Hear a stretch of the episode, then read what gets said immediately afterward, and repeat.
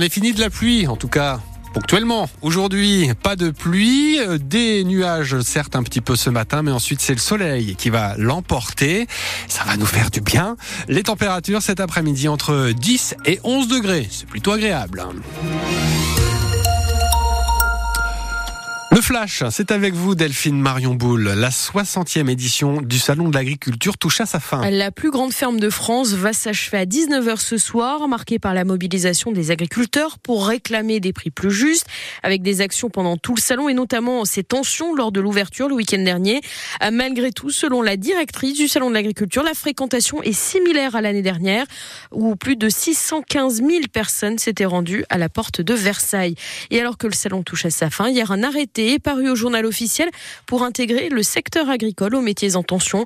Cela doit permettre le recrutement de saisonniers venus de l'étranger. Les maraîchers d'ailleurs recherchent déjà pour l'été prochain chez nous dans le Poitou, tout comme les grandes surfaces ou encore bien sûr le secteur du tourisme.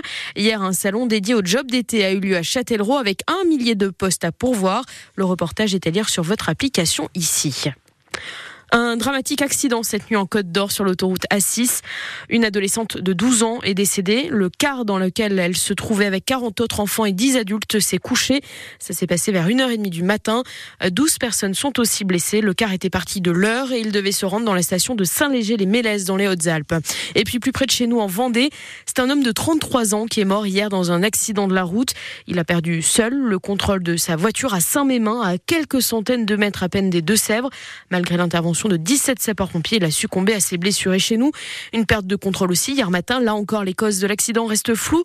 Un homme a terminé euh, dans un ruisseau à Bucks, près de Loudun. Il a été transporté conscient à l'hôpital. Et puis, n'oubliez pas votre mamie ce dimanche. C'est sa fête. Et d'ailleurs, Ludovic, chez nous, six résidentes d'un EHPAD de Ligugé participent au concours Miss France Grand-Mère. Elles ont été chouchoutées par des étudiantes en coiffure et en esthétique de Saint-Benoît, puis prises en photo pour la compétition. Les votes commencent aujourd'hui. Alors, pour les soutenir, c'est simple. Vous allez sur francebleu.fr, on vous a mis toutes les infos et il y a aussi le très joli reportage d'Anne-Livia Tolinki à découvrir.